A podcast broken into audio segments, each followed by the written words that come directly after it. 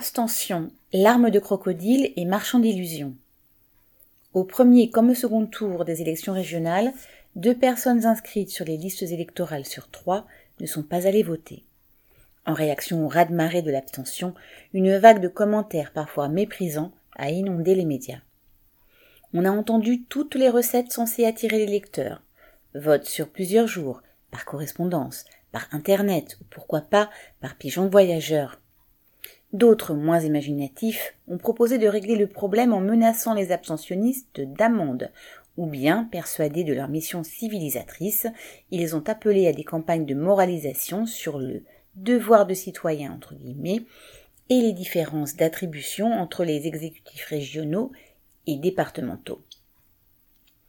Tous les hochets agités ces derniers jours et les larmes de crocodile versées au chevet d'une démocratie présentée comme modèle ne parviendront pas à restaurer son image.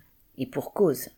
Si le système politique est de plus en plus discrédité, c'est parce qu'il apparaît pour ce qu'il est, une simple façade. Les élections peuvent se multiplier, les élus se succéder, sans que rien ne change pour les classes populaires. Derrière la façade, le vrai pouvoir appartient de toute façon aux riches et aux capitalistes.